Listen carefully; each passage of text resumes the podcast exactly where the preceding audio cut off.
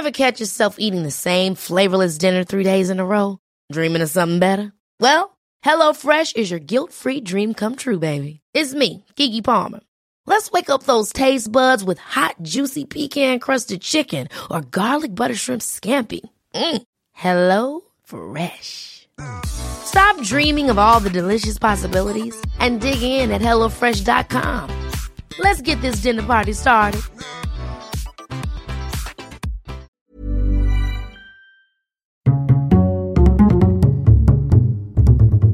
Culture G. Cultivez votre curiosité. Bien le bonjour, chers auditeurs. Le mois de février se termine et cette année encore, il n'aura compté que 28 jours. Parfois, il en compte 29 tous les 4 ans, c'est ce que l'on appelle les années bissextiles et la prochaine sera 2024. Selon notre calendrier grégorien, février compte ainsi 28 ou 29 jours, mais jamais 30. Pourtant, en 1712, il y a eu un 30 février en Suède et il s'est imposé pour des raisons pour le moins alambiquées. Vous allez voir. Alors allons-y. Dans un précédent épisode sur l'origine de la fête du Nouvel An, nous avons déjà évoqué quelques-unes des différentes manières dont on a mesuré le temps au cours de l'histoire. Et vous le savez, les années n'ont pas toujours compté le même nombre de jours, ni même de mois. Dans la Rome antique, Jules César a imposé le calendrier julien, basé sur le temps que met la Terre pour faire le tour du Soleil. Soit, selon son astronome, 365,25 jours. Pour arrondir, on a compté 365, puis on a ajouté une journée pour compenser tous les 4 ans sur le dernier mois de l'année qui était à l'époque février. L'intronisation de ces années bissextiles était censée permettre de rattraper ainsi le rythme du Soleil. Le problème, c'est que la révolution de la Terre ne dure pas exactement 365,25 jours, mais plus précisément 365 jours, 5 heures, 48 minutes et 45 secondes. Parce que ça, c'est de la précision et c'est scientifique. Et oui, c'est scientifique. Résultat, au fil des années, des siècles même, le calendrier julien s'est mis à prendre du retard sur la réalité astrale. Ce retard n'est évidemment pas perceptible à l'échelle d'une vie humaine, mais au XVIe siècle, il est tout de même à l'origine d'un décalage de dix jours. Et cela pose problème pour l'Église, les dates des fêtes chrétiennes se retrouvent décalées. La célébration de Pâques, par exemple, est normalement à l'équinoxe de printemps, mais avec ce glissement, elle ne l'est plus. En 1582, le pape Grégoire XIII décide donc de faire une réforme, d'instaurer un nouveau calendrier, le calendrier grégorien. Désormais, on ne compte plus comme bissextile les années terminant par 00, à l'exception des multiples de 400. Cela permet de diminuer fortement la dérive par rapport au rythme du soleil. Tant mieux. Ensuite, pour repartir du bon pied avec ce nouveau calendrier, il faut supprimer les dix jours cumulés depuis des siècles sous l'égide du calendrier julien. Comment faire? Eh bien tout simplement en sautant dix jours. Au jeudi 4 octobre 1582 a suivi le vendredi 15 octobre 1582. Ces jours du 5 au 14 octobre 1582 sont des jours fantômes de notre calendrier. Oh, bah, le fantôme, il vous dit merde, hein, voilà.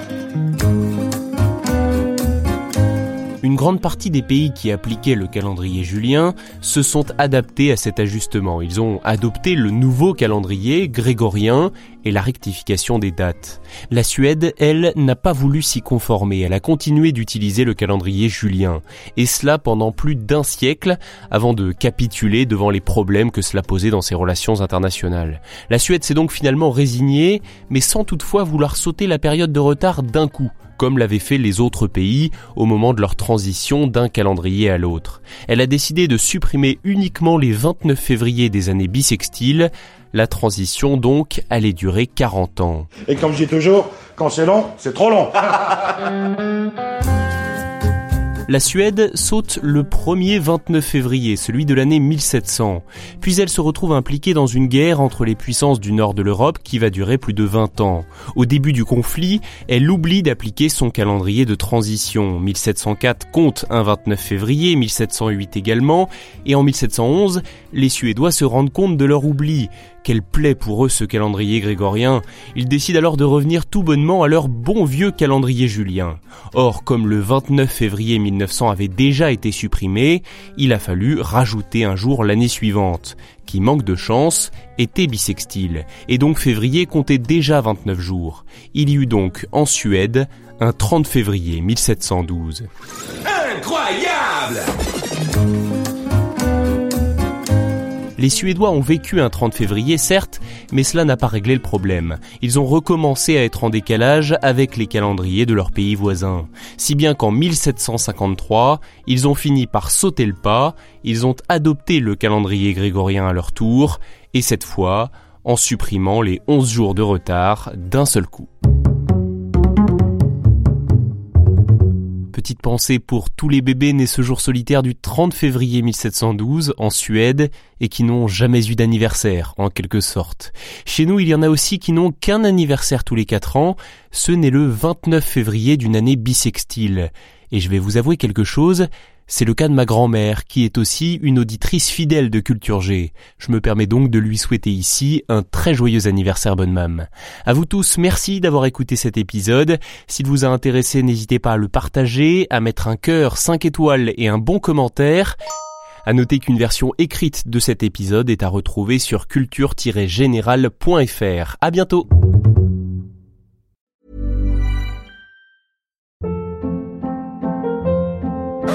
Hold up. What was that? Boring. No flavor. That was as bad as those leftovers you ate all week. Kiki Palmer here, and it's time to say hello to something fresh and guilt-free. Hello Fresh. Jazz up dinner with pecan-crusted chicken or garlic butter shrimp scampi. Now that's music to my mouth. Hello Fresh. Let's get this dinner party started. Discover all the delicious possibilities at hellofresh.com.